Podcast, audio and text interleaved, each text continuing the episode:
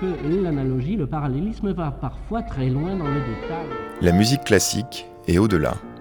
C'est l'heure métaclassique avec David Christoffel. Quand elle est une exploitation ou un rapport de domination, l'utilisation d'éléments d'une culture par les membres d'une autre culture peut être dénoncée comme de l'ordre de l'appropriation culturelle. Au contraire, le dialogue des cultures commence quand, au lieu d'exploiter, de vampiriser les musiques lointaines, les créateurs composent une logique d'échange ou d'accueil avec elles. Là où l'exotisation d'une musique par une autre peut avoir de quoi être idéologiquement choquante, elle est souvent et d'abord stylistiquement navrante. Alors au lieu de laisser les crispations identitaires dominer le débat musical sur les échanges interculturels en matière de création musicale, ce numéro de Métaclassique préfère donc chercher la nuance en explorant la diversité des pratiques d'emprunt d'éléments à des musiques lointaines par des créateurs occidentaux, mais aussi la grande variété des manières de se documenter sur les dites musiques lointaines. C'est justement le panorama que propose le livre Musique traditionnelle et création contemporaine que notre invité Jean-Yves Bosseur a fait paraître aux éditions Minerve.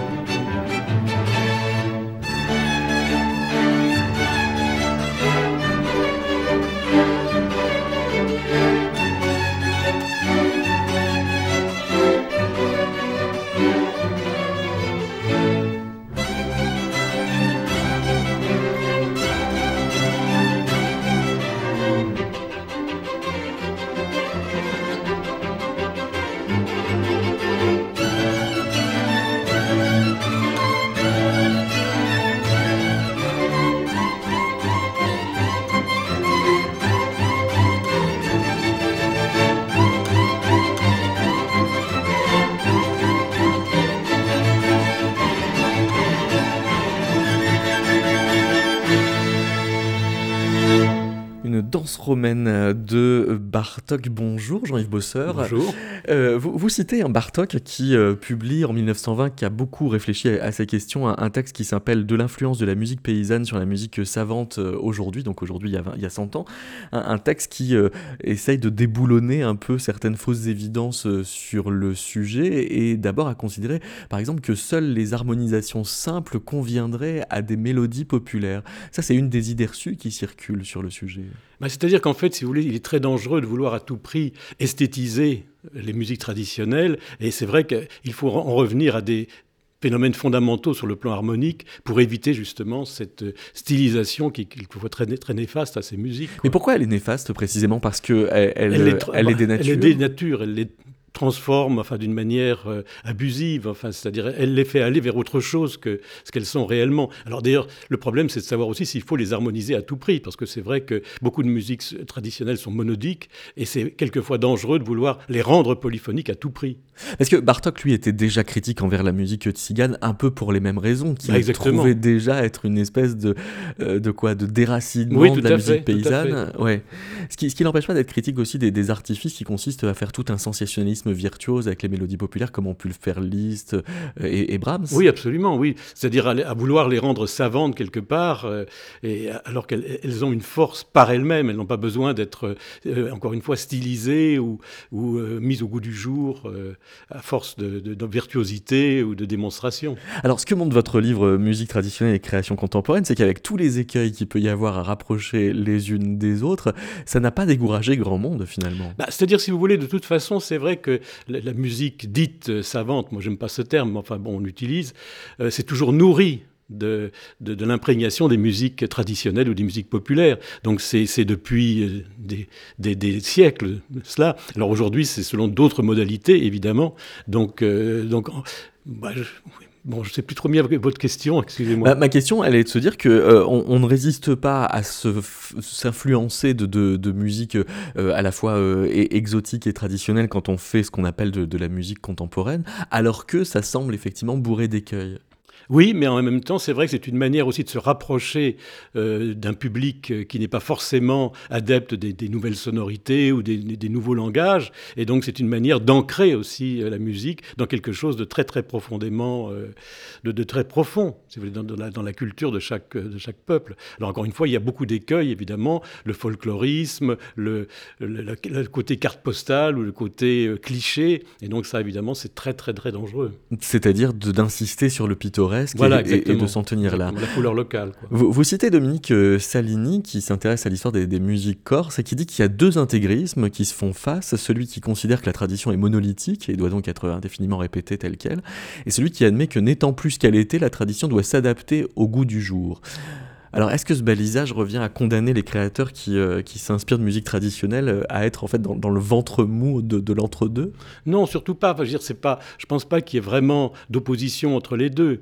Euh, c'est vrai que de toute façon, les musiques traditionnelles sont amenées à, évoluer au fil des, initiatives de ceux qui les, qui les pratiquent. Et il est évident aussi qu'on ne peut pas empêcher certains musiciens traditionnels de vouloir dialoguer avec d'autres musiques, d'autres musiques. Par exemple, moi je vis en Bretagne une grande partie du temps, et c'est vrai que là, il y, a, un certain nombre de créateurs de musique traditionnelle euh, qui souhaitent vraiment engager des dialogues avec euh, d'autres, euh, d'autres musiciens, des musiciens même parfois qui viennent d'autres civilisations. Par exemple, il y a, eu beaucoup de, d'échanges avec des musiciens arabes, des musiciens indiens, etc., de la part de, musiciens bretons. Donc ça, ça peut être extrêmement important et, et, très très fécond, mais à condition, encore une fois, de bien connaître déjà, d'être très très compétent dans sa propre tradition, c'est-à-dire de, vraiment de la connaître à fond, de la vivre vraiment profondément. Comme par exemple, je pense à Jean-François Kemener, oui. Marianne Fange Kemener, euh, qui, connaissait parfaitement sa, musique traditionnelle, mais qui vraiment euh, n'hésitait pas à engager des dialogues avec euh, d'autres d'autres musiques. Et, des collaborations avec des orchestres symphoniques. Oui, d'ailleurs, moi j'ai collaboré avec lui il y a très très longtemps. Et c'est vrai, par exemple, que dans, dans, le projet que on avait réalisé, qui s'appelait Vent d'Ouest à l'époque à Saint-Brieuc, donc je pensais laisser sa, sa voix à nu, quoi. C'est-à-dire, euh, je pensais, et, c'est lui qui m'a demandé, il m'a dit non, non, écoute, il faut absolument que tu, que tu interviennes. Bon, et donc j'ai été très, à la fois très touché de sa confiance, et puis ça m'a permis de, bah, de me débloquer quelque part, parce que c'est vrai que j'avais une espèce de respect peut-être excessif, parce que c'est vrai que ces musiques peuvent aussi bouger, pourquoi pas. Alors ça veut dire, oui, c'est ça, qu'il y a quand même des sortes de phénomènes d'inhibition qui se produisent. Ah oui, oui on, est devant une musique qui se pose comme, comme une altérité. Bah, elle est très forte, quoi. Elle est très très forte. Et c'est vrai que, sauf si on veut encore une fois la mettre au goût du jour, ce qui est très, très, encore une fois, très, très dangereux. Bon, bah, c'est vrai que, ou en faire de la world music, c'est-à-dire tout mélanger, euh, et à ce moment-là, euh, comment obéir euh, à, certains critères qui sont des critères strictement commerciaux. Si, si, on ne veut pas tomber dans cet écueil, bon ben c'est vrai que c'est il faut trouver une autre d'autres pistes quoi. Avant de, parler des différents modes d'appropriation, on pourrait parler des modes d'appréhension, puisque par exemple quand euh, Olivier Messiaen s'intéresse euh, au rythme hindou à la sortie de la Seconde Guerre, il a une, connaissance euh, strictement intramuros, finalement très parisienne de, ces musiques-là, qu'il va chercher dans l'encyclopédie de la musique de Lavignac de, 1913. Oui, c'est ça. Oui, mais, mais ça, si vous voulez, c'est une des possibilités, hein, c'est de, de, partir par exemple de modes que les musicologues ont pu transmettre ou que les analystes ont pu euh, communiquer. Et puis, bon, mais, mais c'est vrai que Messiaen n'a jamais cherché à faire de la fausse musique indienne, évidemment. Mais par contre, c'est vrai qu'il a été très intéressé par la manière dont euh, les musiciens traditionnels de l'Inde envisageaient la question du temps et du rythme. Alors on va écouter un extrait de Canteio Diadia d'Olivier Messiaen.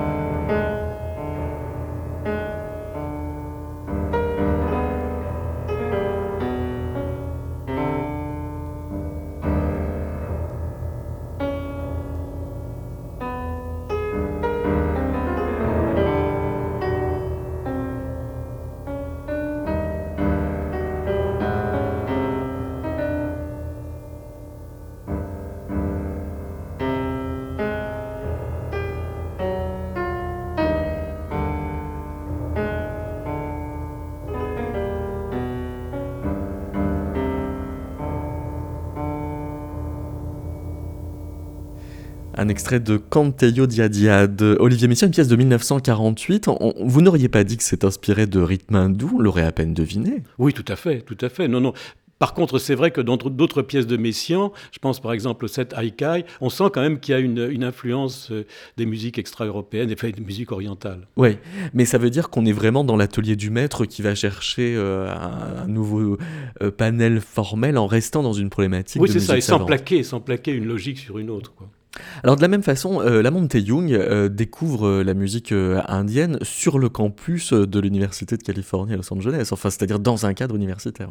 Oui, absolument. Oui, de toute façon, c'est vrai que par exemple dans les universités américaines, bah, par exemple la musique de Gamelan a été très très pratiquée, et très enseignée, et très donc a suscité beaucoup d'intérêt pour de la part des compositeurs. Il y a une différence euh, sans doute importante entre la Young et Olivier Messiaen, c'est que euh, la Young va aussi euh, s'intéresser, alors évidemment aux nouvelles manières de faire de la musique que ça lui permet, mais à une nouvelle mentalité aussi. Oui, à une nouvelle conception du temps, c'est-à-dire un temps qui n'est plus limité aux, vous savez, aux quelques minutes, enfin, qui, qui, sont en général celles de, des œuvres occidentales, mais un temps très très très vaste dans lesquels on peut méditer, donc c'est tout à fait une autre approche euh, de, oui, de la temporalité et de l'imprégnation qu'on peut avoir par rapport au son. Oui, parce a euh, cette anecdote qu'il aime bien rappeler euh, du, musicien qui, qui va demander à, un Indien comment se fait-il que vous jouiez tout le temps un unique son, et le musicien indien qui répond, vous savez, vous les Occidentaux, vous êtes toujours en quête de vos notes, moi j'ai trouvé la mienne. Oui,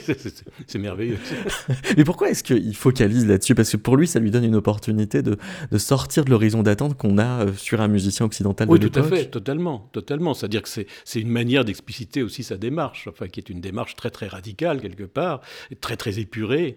Et donc, euh, à ce, niveau-là, c'est vrai que bon, c'est bien aussi de montrer qu'il n'y a pas que, que, que ça, ça, existe dans d'autres civilisations, que cette appréhension-là, cette appréhension de la musique comme une espèce de terrain pour méditer, est quelque chose qui, qui, qui apparaît dans, dans d'autres dans d'autres sphères. Vous évoquez aussi les, échanges entre euh, Philippe Glass et Ravi Shankar dans les années 60. Oui. C'est très tôt dans le parcours de Glass. Oui, assez, oui. Bah, de toute façon, c'est aussi l'époque des. Enfin, peut-être un petit peu avant les Beatles, mais enfin, donc Ravi Shankar, donc c'est vrai qu'il a été un peu, le, un peu au croisement de toutes ces musiques, oui, bien sûr. Mais on a l'impression que euh, on ne peut pas être un compositeur euh, important du XXe siècle aux États-Unis euh, sans aller chercher au-delà des frontières de, l'Occident quelques ressources musicales. Oui, c'est vrai, c'est vrai. C'est-à-dire que je, pense que si vous voulez, beaucoup de musiciens ont voulu ouvrir un peu les fenêtres et puis voir d'autres horizons je vous dis surtout en ce qui concerne le temps, mais aussi par exemple la question de, la variation, de la répétition, etc. Et, beaucoup de musiciens, donc bah, on, pense à, Steve Reich par exemple, qui a séjourné, qui a fait de nombreux séjours au Ghana notamment. Donc beaucoup de musiciens ont voulu vraiment, à un moment donné, voyager musicalement, et donc euh, pour connaître de l'intérieur d'autres pratiques musicales. On reviendra tout à l'heure sur, euh, sur Steve Reich. Je voudrais qu'on fasse euh, un, détour euh, par John Cage, puisque vous avez, Jean-Yves Bosseur, beaucoup travaillé sur, ah bah, sur John Cage. J'ai l'impression, je ne sais pas si vous serez d'accord avec ça, qu'il il va trouver une prolongation dans le dialogue avec les, les cultures orientales, une prolongation de ce qui d'abord pour lui était des expérimentations très intra-occidentales, puisque vous rappelez qu'en 1950 au moment où il commence à s'intéresser euh, au yiking, il en est à faire euh, des, à appliquer le hasard comme méthode dans une partition comme Imaginary Landscape numéro 5, qu'on est vraiment dans la pure expérimentation euh, de, musiciens, oui, occidental, et qu'il il va chercher les liens avec l'Orient seulement après. Oui, enfin, c'est-à-dire qu'en fait... en 52, il a 40 ans. Oui, c'est ça. Cage n'a jamais cherché, si vous voulez, à être un puriste à cet égard, c'est-à-dire qu'il s'est nourri aussi de toutes sortes d'influences, mais sans vouloir faire, sans vouloir par exemple se prétendre euh, zen lui-même ou. Euh, oui, il n'est pas dans une logique de conversion. Oui, il, a, interprété à sa manière, avec ses outils. Donc il n'a jamais renoncé à ses outils, d'où par exemple le recours à, certains, à certaines choses, à certains phénomènes technologiques qui sont tout à fait contemporains et occidentaux et qui ne sont pas du tout contradictoires avec sa démarche. Ah oui, vous voulez dire qu'il il a même euh, aucune espèce de scrupule à, avoir un rapport très new-yorkais au yiking. Oui, exactement. exactement. C'est-à-dire qu'il n'est pas puriste à cet égard.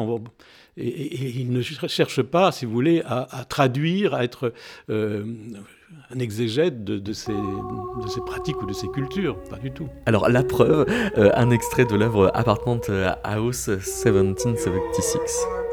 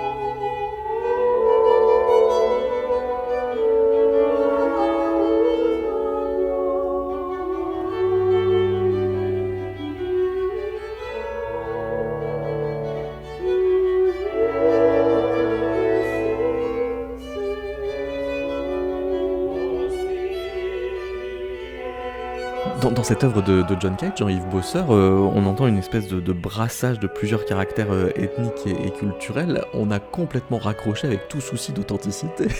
Oui, ce n'est pas le problème, l'authenticité. C'est pas du tout. Il euh, n'y a pas une moralisation qui, est en jeu là-dedans. de même, par exemple, dans Oratorio, qui est une sorte de portrait de l'Irlande aussi, c'est pareil. Donc là, il a fait appel, enfin, il a, il mixé des, musiques traditionnelles, mais encore une fois, sans vouloir se prétendre un, défenseur de tel courant par rapport aux musiques traditionnelles. C'est pas le problème. Ça veut dire aussi qu'il a raccroché avec ce rapport un peu nostalgique qu'on peut avoir quelquefois avec les, les musiques traditionnelles quand Nietzsche, par exemple, disait la chanson populaire nous apparaît d'abord comme reflet du monde dans la musique, ça restait euh, dans, un rapport. Euh, ah, je ne sais pas s'il y a une nostalgie chez Kay, je crois pas ça. Non, justement pas. Non, non, il n'y a pas de nostalgie. Il a complètement raccroché de ça. Oui, oui, oui, tout à fait. Oui, oui, non, non, absolument. C'est quelque chose pour lui qui existe, qui doit exister, et puis qui peut, qui peut être mélangé avec des sons de la nature, avec des sons d'autres musiques euh, écrites ou, ou pas.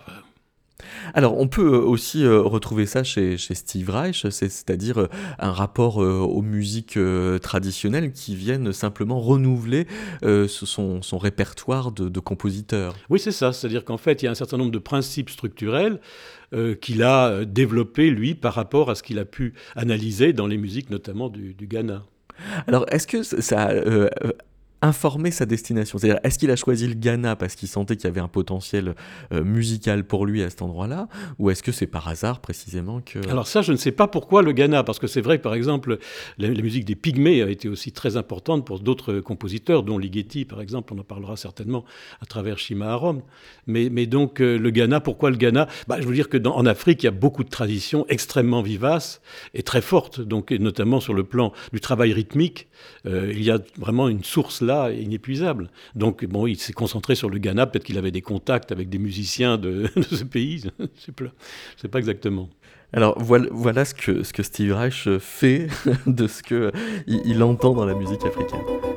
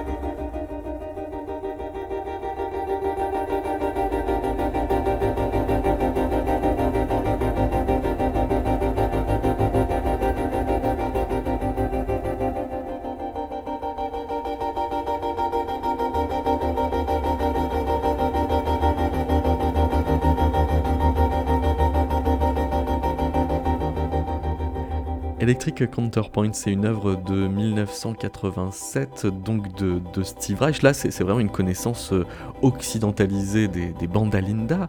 Euh, et vous citez euh, Simra Harom, Jean-Yves Bosseur, qui dit voilà, c'est là que Reich a pu développer son principe de déphasage dans sa musique. Mm. C'est-à-dire que, en tant qu'ethnomusicologue, Simra Harom, finalement, revendique l'autorité du, concept inventé par, par Steve Reich au contact de ses recherches. Oui, tout à fait. Mais il a été absolument central, Simra Harom, parce qu'en fait, il a stimulé à la fois donc Steve Reich, Berio et Ligeti, ce qui est quand même assez impressionnant par rapport au XXe siècle. Mais il avait des, rapports euh, différenciés à chacun, c'est-à-dire que, chacun vient chercher euh, euh, des, choses spécifiques. Bien, sûr, bien, sûr, Alors, il se trouve que Simra Arom a participé à l'émission Métaclassique il y a trois ans. Je vous propose de réécouter un extrait de, de cette émission où il est question d'une appropriation que lui juge un peu ratée d'un chant pygmé par Herbie Hancock.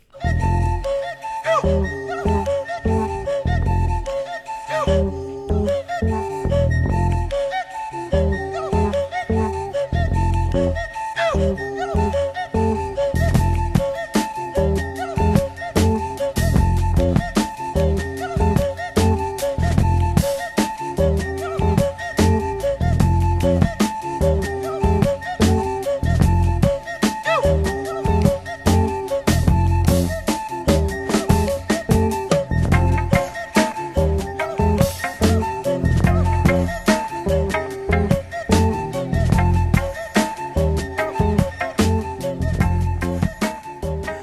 Hancock a fait, je sais pas, une pièce qui s'appelle Hindu, qui est un sifflet qui alterne avec une voix dans la musique pygmée. Oui. Et il a pris un enregistrement à moi et qu'il l'appelait Hindu. Exactement, exactement. Et il l'a, il l'a transcrit, mais il l'a mal transcrit. Pourquoi il l'a mal transcrit? Parce que précisément, il n'avait pas la battue de cette pièce. Donc il l'a pulsé comme il ne fallait pas. Il a pulsé à l'envers, il a pulsé en binaire, alors que la pièce elle est en ternaire, c'est-à-dire que les unités métronomiques sont pa pi pi pa pi pa pi pa pi pi pi 1 2 3 1 2 3 1 2 3 1 et quand vous l'entendez vous dites 1 2 3 4 ta ta ta ta c'est pas ça?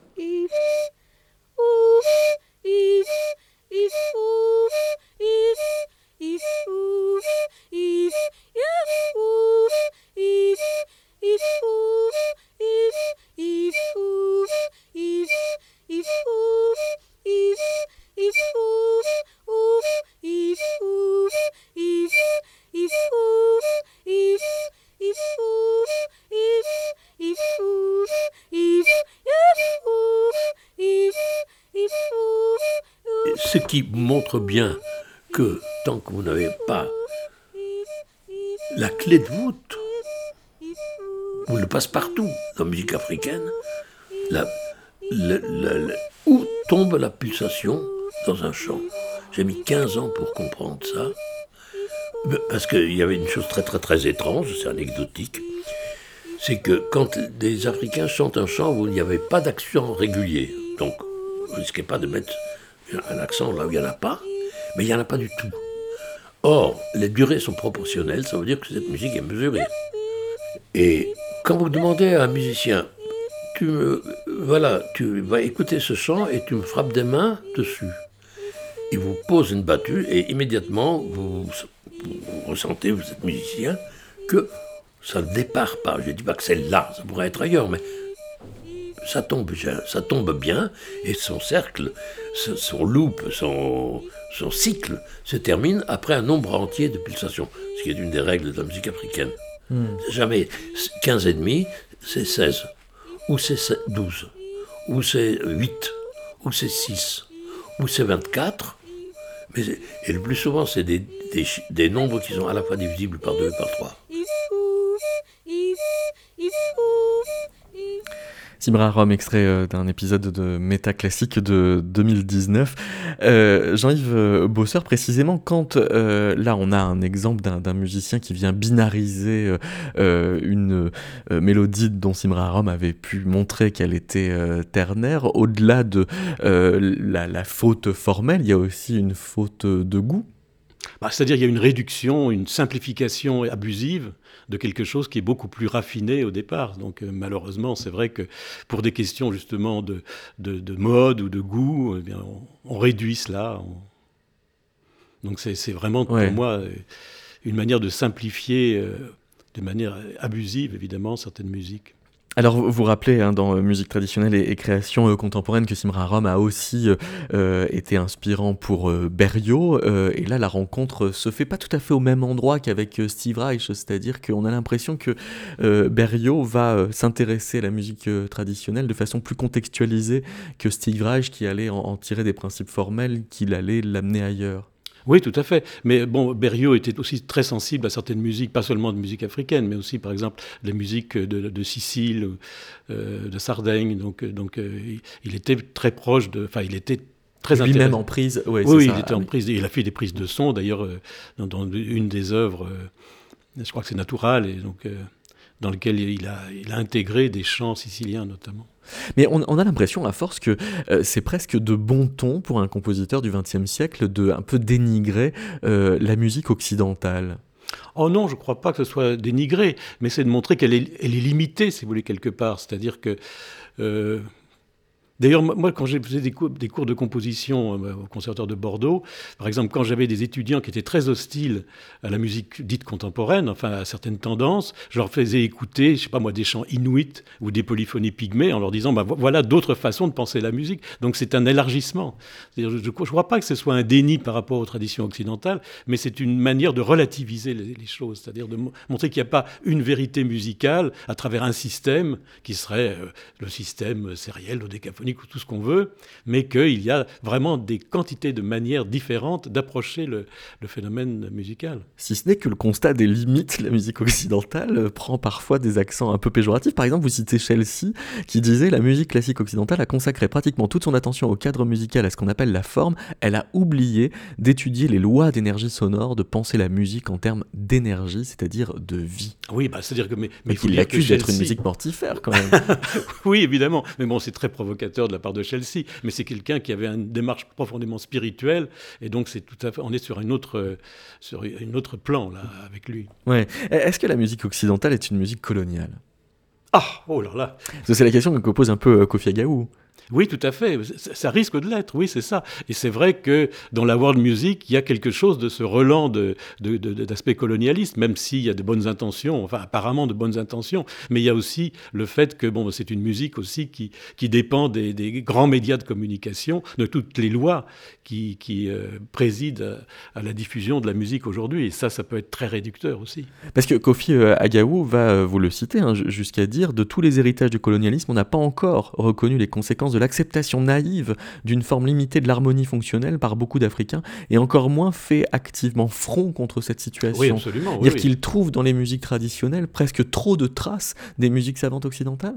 Bah, C'est-à-dire que certaines s'y conforment, et ça c'est très très dangereux aussi. C'est-à-dire certaines justement pour, être, pour, pour mieux communiquer avec un large public, euh, bah, obéissent à ces, à ces principes qui sont encore une fois des principes très, euh, très limités, quoi, enfin, très limités par rapport euh, aux, musiques d'origine au point de, basculer dans une forme d'imitation euh, de la musique blanche, pour Oui, c'est ça, c'est ça, et, pour être plus consommable, parce qu'en fait, le problème, il est là, c'est-à-dire pour être plus diffusable par les grands médias, etc.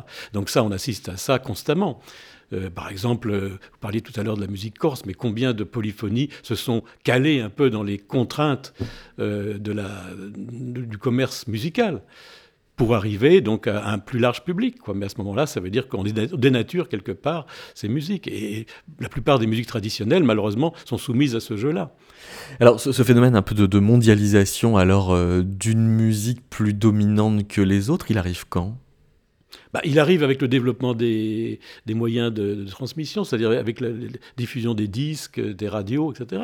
donc, donc c'est milieu 20, enfin, au courant XXe siècle. Parce que euh, on, peut se poser la question de la part des avant-gardes dans euh, cette mondialisation. Vous faites remonter aux années 1920 une sorte de généralisation des, démarches un peu cosmopolites. Il y a, on peut citer les, ballets suédois de, Jean Borlin, vous citez aussi le concerto pour piano d'André Jolivet, qui cherche en point commun à faire magie et incantation en allant prendre aux traditions africaines autant qu'asiatiques ou polynésiennes. Oui, mais ça, si vous voulez, je crois que par exemple, un des, un des éléments intéressants, ce serait la, visite de Debussy à l'exposition universelle. Ça, ça nous remonte à 1889. Et, c'est là où, si vous voulez, les choses basculent vraiment. C'est-à-dire, Debussy s'aperçoit que ces musiques euh, balinaises, javanaises, sont absolument passionnantes, aussi complexes que, euh, dit-il, que les polyphonies de, de Lars Nova. Et, donc, euh, donc là, là, on s'aperçoit qu'il va y avoir un intérêt qui va grandir considérablement. Euh, pour de, la part des compositeurs pour ces musiques. Alors évidemment, on a parlé de Bartok tout à l'heure. Donc, donc, si vous voulez, c'est à partir de là où vraiment la, conscience de l'importance de ces musiques va croître mais le, cas de Bussy reste relativement bipolaire, c'est-à-dire on a un musicien, euh, tout, ce qu'il y a de plus francilien, pour reprendre son propre terme, euh, et puis d'autre part des musiques balinaises, là où dans les années 1920, avec les exemples de Jean Borlin ou en musique de, André Jolivet, on a plusieurs traditions qui vont être agrégées euh, dans un même pot. Bah, c'est-à-dire, si vous voulez, de toute façon, ces musiques vont être, par, le biais des enregistrements, de plus en plus audible, si on peut dire, communicable. Donc, donc, si vous voulez, à mesure que, par exemple, euh, on peut découvrir euh, des documents sonores concrets, bon bien à ce moment-là, les compositeurs vont s'y intéresser, ils vont découvrir les musiques de l'Afrique, de l'Extrême-Orient, etc. Donc, donc c'est vrai que l'horizon va s'élargir considérablement. Voici un extrait du concerto pour piano d'André Jolivet qui date de 1949.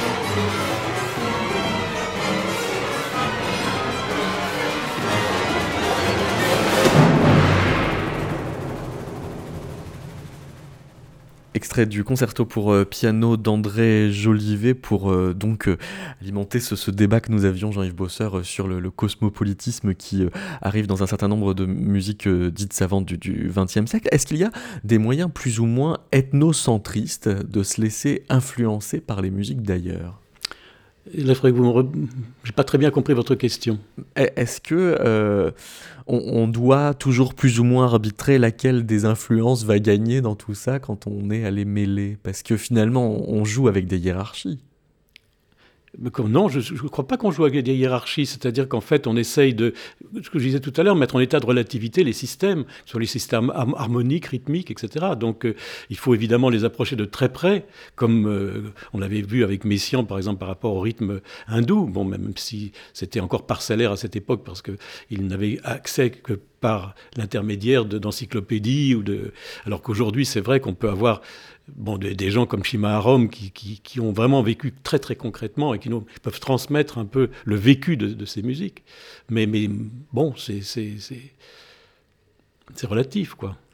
Vous citez euh, longuement euh, le, cas d'un compositeur Thierry Pécou, euh, qui précisément lui-même a un ancrage dans les musiques caribéennes, un ancrage personnel. Donc quand il va les chercher, c'est pas en tant que des musiques qui ne sont pas les siennes, elles le sont tout aussi bien que les musiques qu'il produit en formation quand il va au Conservatoire de, de Paris entre 85 et 90.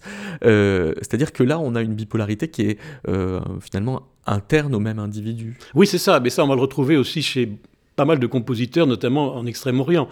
Euh, par exemple, Takemitsu, ça c'est vraiment l'exemple type de quelqu'un qui a en fait un enseignement, qui a suivi un enseignement tout à fait occidental, et puis très très progressivement, il a intégré sa propre culture, enfin il a, réussi un dialogue absolument étonnant avec euh, ses traditions ah oui, c'est vraiment étonnant parce qu'en en fait, il euh, pense lui-même une opposition euh, diamétrale entre la musique occidentale et la musique euh, orientale pour lui-même admettre qu'il occidentalise l'incantation sonore originelle qu'il va chercher dans la musique orientale. Oui, tout à fait. Mais par exemple, ce qu'il a réalisé dans le, par rapport au gagaku dans, dans une pièce qui s'appelle In an Autumn Garden, c'est absolument hallucinant parce que c'est quand on écoute ça et qu'on connaît un peu le, gagaku, bon, on s'aperçoit que ce n'est pas du, du, gagaku traditionnel.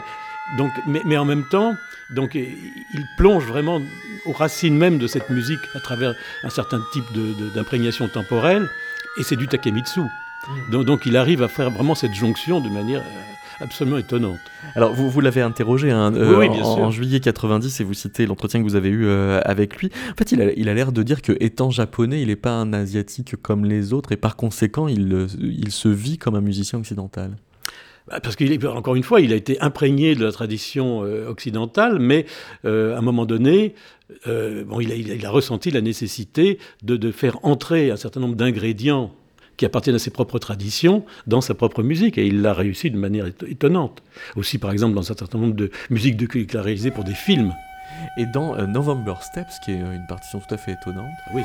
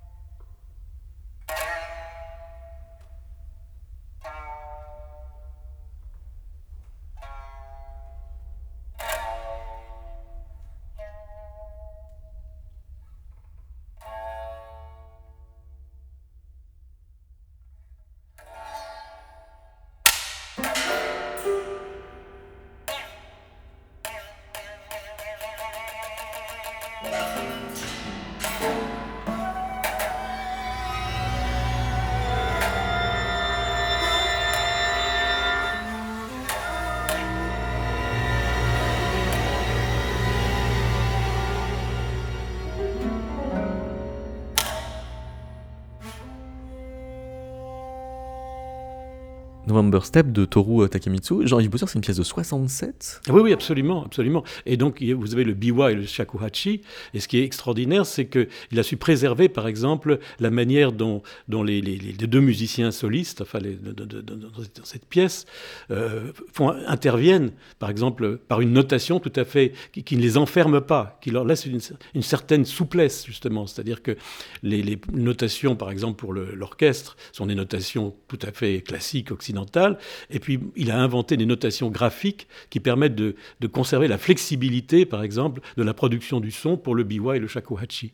Alors, vous introduisez en effet une question euh, importante qu'on n'a pas encore euh, abordée euh, tant que ça jusque-là, c'est la question des instruments.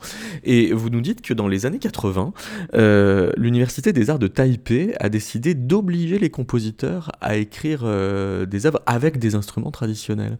Dans quel contexte est-ce qu'ils en sont arrivés à carrément formuler une obligation? Là, vous me posez une colle, hein, parce que je, malheureusement, je n'ai pas vraiment les informations très précises là-dessus. Là, c'est un peu difficile. Mais ça veut dire qu'il y a eu une espèce d'intelligence diplomatique à l'œuvre quand même sur ce type de choix? Je, je, pense que certaines institutions officielles se sont dit que c'était important que les compositeurs vraiment reprennent en charge leurs propres instruments.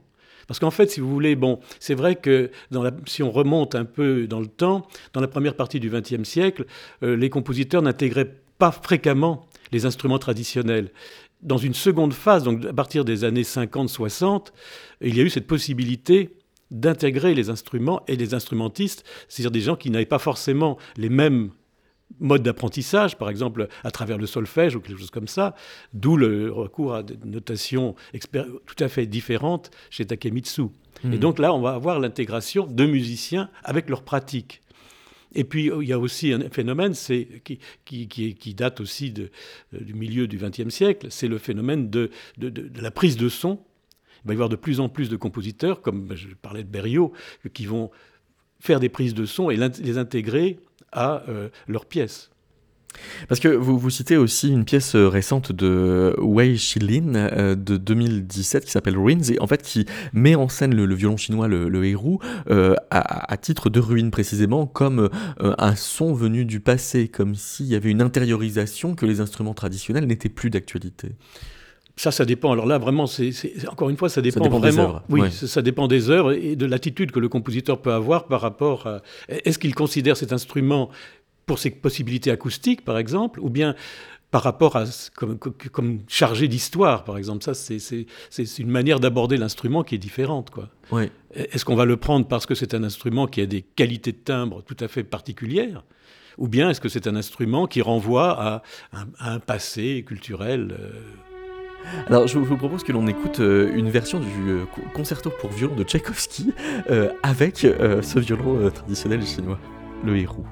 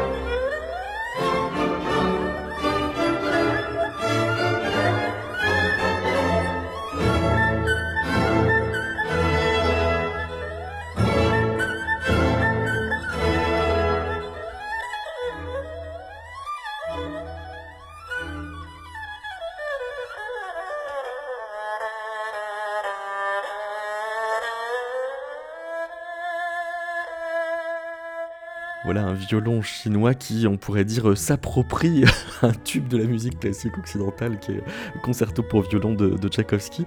Euh, j'ai proposé, euh, Jean-Yves Bosseur, à Omer Corlet de lire votre livre et voici la question qu'il va vous adresser. Jean-Yves Bosser, quand on lit votre livre, musique traditionnelle, les créations contemporaines, on aurait pu s'attendre musique traditionnelle.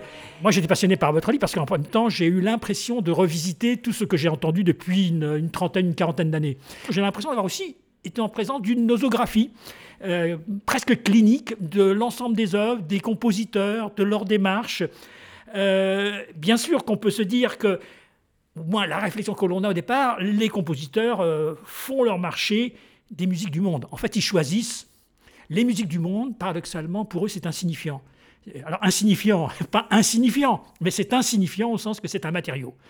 Et euh, cette idée comme ça que la musique est le matériau pour le compositeur est dénuée en fait d'historicité, où il perd son historicité, et on va bien voir que la percussion va se développer euh, dans un sens euh, d'ouverture maximale de la musique contemporaine, et elle va, l'utiliser, mais jamais l'utiliser avec son contexte, toujours en dehors de, son contexte, paradoxalement.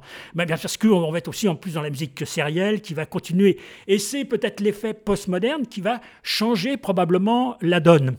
Euh, ce qui me semble aussi intéressant dans votre manière de faire, c'est que le moment où on peut s'intéresser ou se poser la question sur la légitimité de ce geste contemporain, vous le faites paradoxalement à la fin, avec un chapitre sur l'exotisme, où là, vous prenez Exortica euh, de, de Kagel, et vous faites une analyse, une réflexion euh, qui est passionnante, euh, parce qu'aussi là, il y a 200 instruments, et donc on voit bien dans la catégorisation, et puisque vous insistez, surtout c'est après la, seconde œuvre de, de, de, Kagel, où, euh, le, Mare, Nostrum, notre Méditerranée, ou une autre Méditerranée, peu importe, où là, effectivement, les continents américains, hein, l'autre son, son Mare Nostrum, manifestement, c'est plutôt l'Atlantique. Euh, et il parle de la découverte, de la pacification et de la conversion. Et là, on voit bien que vous avez une analyse plus politique vous renversez la, problématique qui était celle et que là on peut dire aussi que Cayol est très très fort. Bon déjà ça, il fait son euh, Exortica en 1972, euh, on voit bien le contexte, Mare Nostrum en 1975. les contextes ont changé euh, et, il est le compositeur qui peut-être pose le mieux la question de qu'est-ce que l'on fait, quel sens ça a. On peut dire qu'avant, ils ne se posent pas vraiment la question du sens, ils sont toujours boulimiques dans le choix des, des traditions.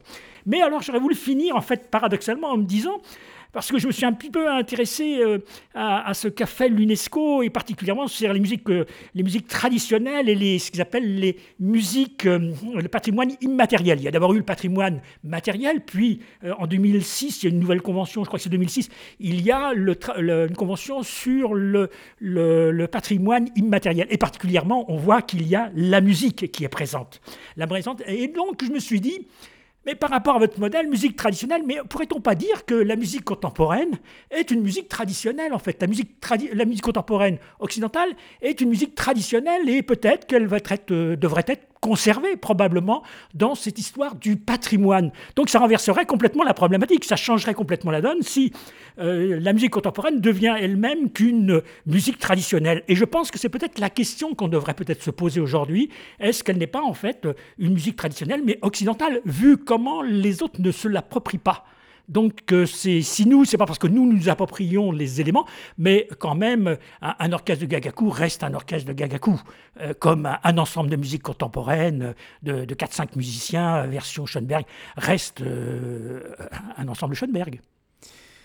Jean-Yves Bosseur, alors est-ce qu'il faut euh, présenter la musique contemporaine euh, au rang de patrimoine immatériel de l'humanité auprès de l'UNESCO? Là, ça pose vraiment une grande question, mais pour moi, il n'y a pas une musique contemporaine, il y a beaucoup de musiques contemporaines très très différentes.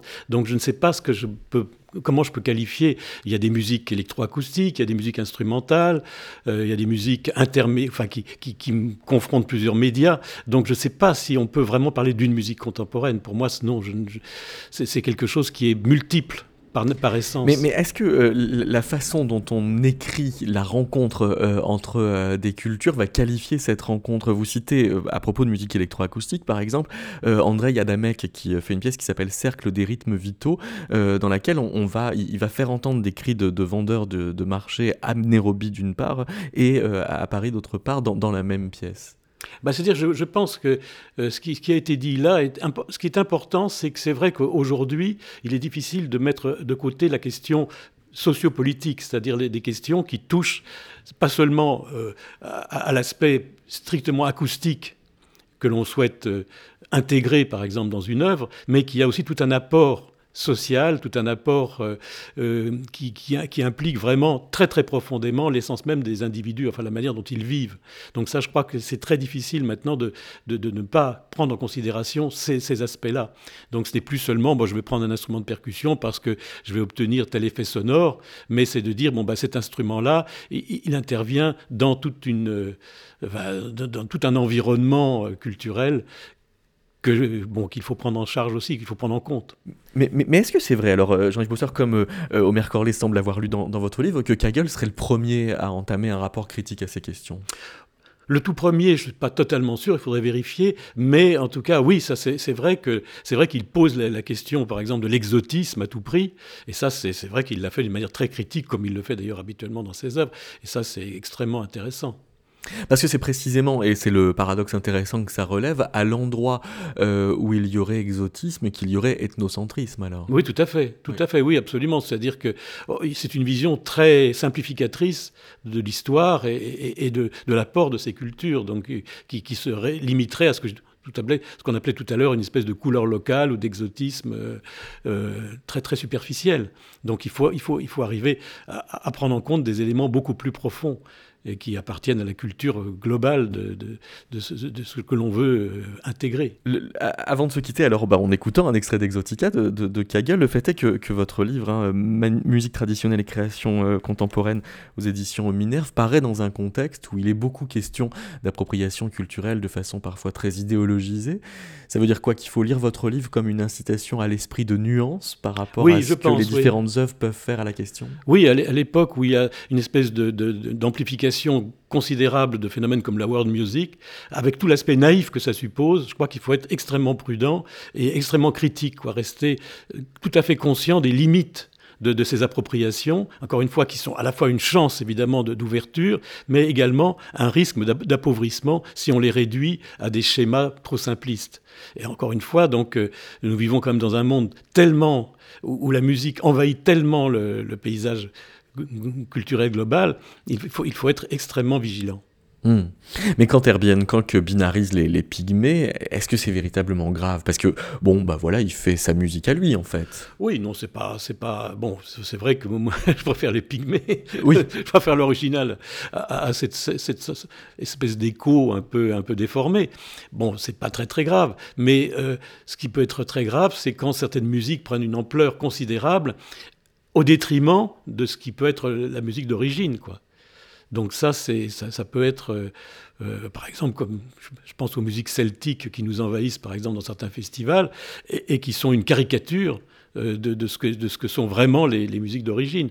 Donc là, ça devient, quand, quand, ça masque, si vous voulez, l'origine même de, Bon, mais, peut-être que c'est une conception un peu trop puriste. C'est vrai que je suis un peu puriste par rapport. Je suis à la fois, si vous voulez, en tant que compositeur, j'adore travailler avec ces musiques, mais en même temps, encore une fois, je, suis très puriste, c'est-à-dire que j'ai aussi besoin d'entendre ces musiques dans, leur euh, caractère le plus originel.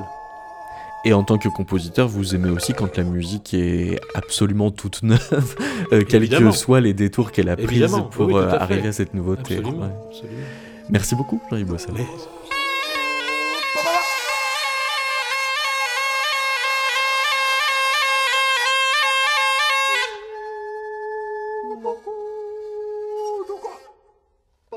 出してもらったら